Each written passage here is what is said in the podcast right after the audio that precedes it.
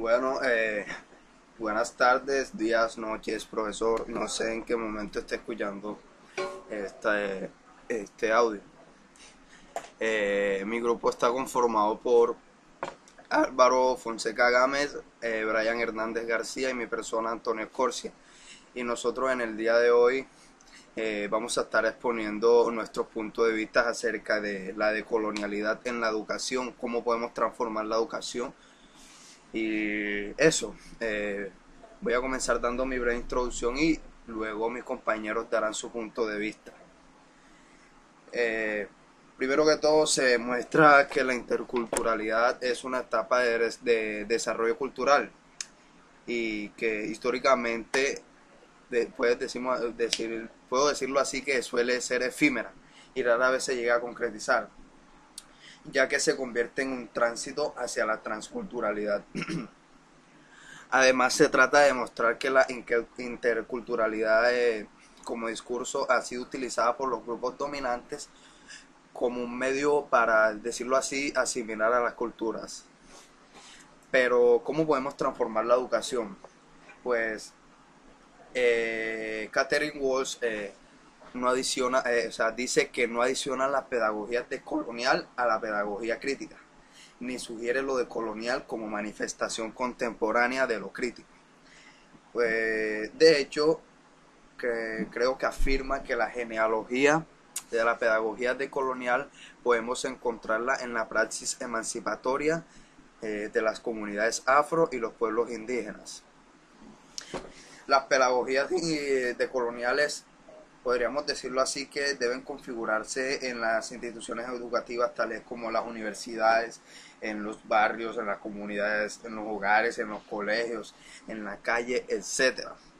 Y esta misma afirma que esta perspectiva pedagógica aún está en proceso de configuración, no solo desde el punto de vista teórico, sino desde el punto de vista práctico.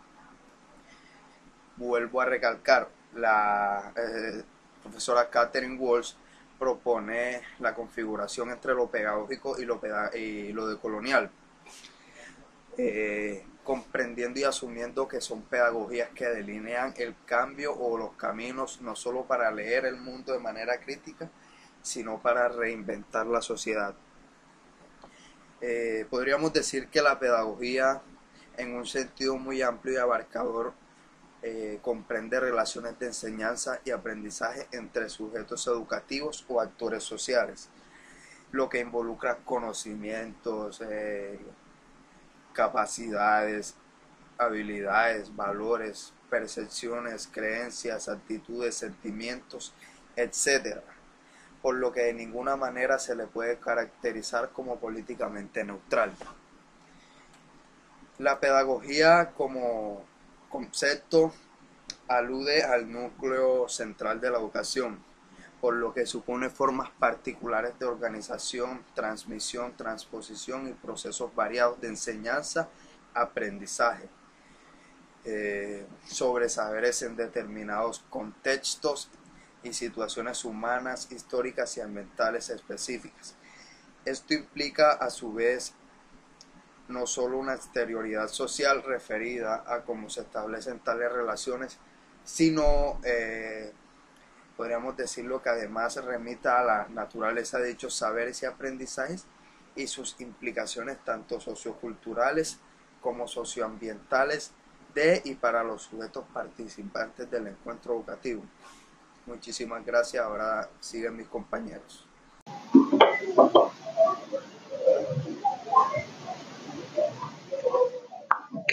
Buenas. La relación que podemos establecer entre estos dos conceptos, interculturalidad y decolonialidad, no es tan fácil de hallarla. Por eso, hay por eso decidimos identificar los puntos que están estrechamente relacionados entre estos dos conceptos. En el primer concepto mencionado, interculturalidad tiene como objetividad hacer que las sociedades vienen desde las grietas originadas por la colonización y la descolonización en las sociedades sobre los problemas que trajo consigo este proceso de dominación en América Latina. Durante todo, durante todo este proceso,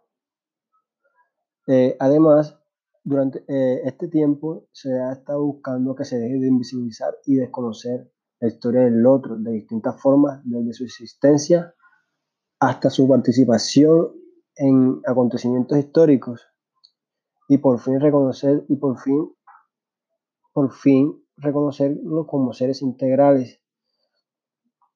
Su reconocimiento traerá consigo un vuelco en el currículo, en el currículo escolar, escolar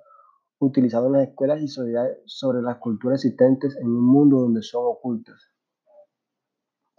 Para el segundo concepto notamos que tiene como objetividad y que comparte la misma relación con la interculturalidad que por medio del colonialismo en las sociedades que han sido silenciadas tenemos acceso al verdadero génesis que se presentó en ese proceso sobre América Latina. Gracias a este proceso presente se ha podido revertir se ha podido revertir las causas de estas falacias las cuales han sido utilizadas en la pedagogía educacional de las escuelas historias que son contadas por las líneas epistemológicas creadas de, líneas epistemológicas creadas del norte o de Europa acerca de la historia como es concebida, como es concebida. La relación establecida entre estos dos conceptos está centrada en revertir la pedagogía y las epistemologías que son aplicadas y concebidas tanto en sociedades escolares internas como externas. Cuando me hago referencia a internas, fueron las que padecieron o aún padecen de los efectos del colonialismo y externas a las que no padecen de este, de este, no padecieron del colonialismo, especialmente América Latina y África. Este objetivo, este objetivo entre estos conceptos consiste principalmente en la transformación de la educación. Además, como otros objetivos, tiene revertir el conocimiento eurocéntrico que es concebido en el mundo como el verdadero o el más razonable para la sociedad. Finalmente, acabar con el condicionamiento social impuesto por estas sociedades por estas sociedades creadoras de las tecnologías dominantes. Gracias. Bueno, para relacionar estos conceptos como lo son la interculturalidad y lo colonial y cómo estas dos han transformado la educación, primero que todo tenemos que tener en cuenta los problemas educativos que se evidencian en las aulas de clases en Latinoamérica y sobre todo en Colombia. Y, eh, y aquí es donde el epistemólogo Dussel pone en materia lo que se llama el giro de colonial, donde él expone que uno de los tantos problemas que se presentan son que todo lo que estudiamos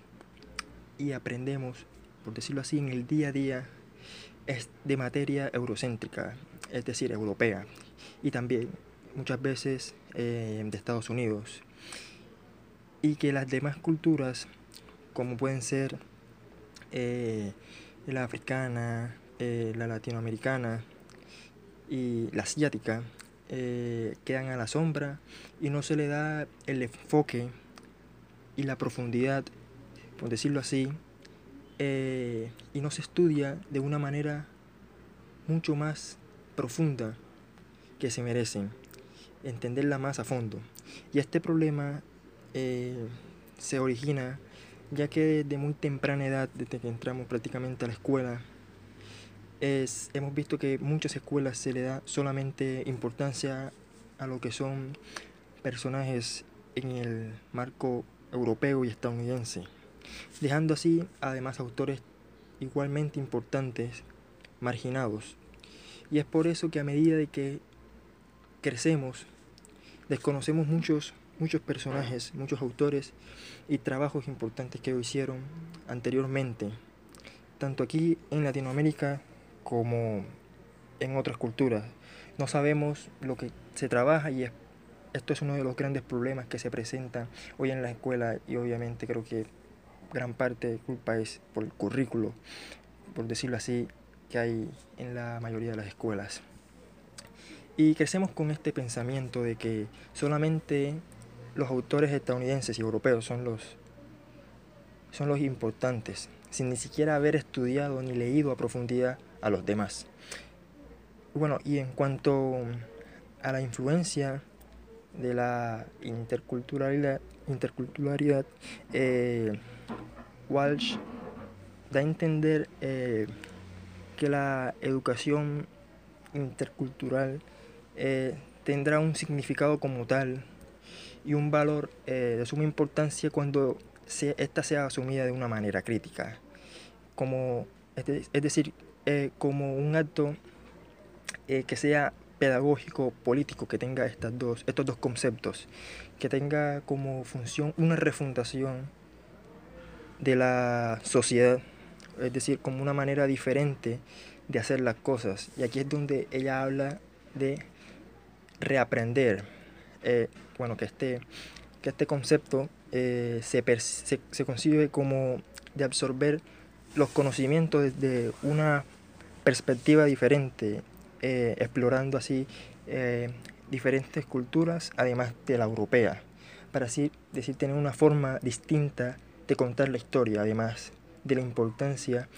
además de la importancia de la interacción de diferentes culturas en la educación hoy en día, se ve claramente, de que se enriquece mucho más el conocimiento y obviamente pienso que ahí es donde la interculturalidad ha ayudado mucho a la, de alguna manera a la educación actual.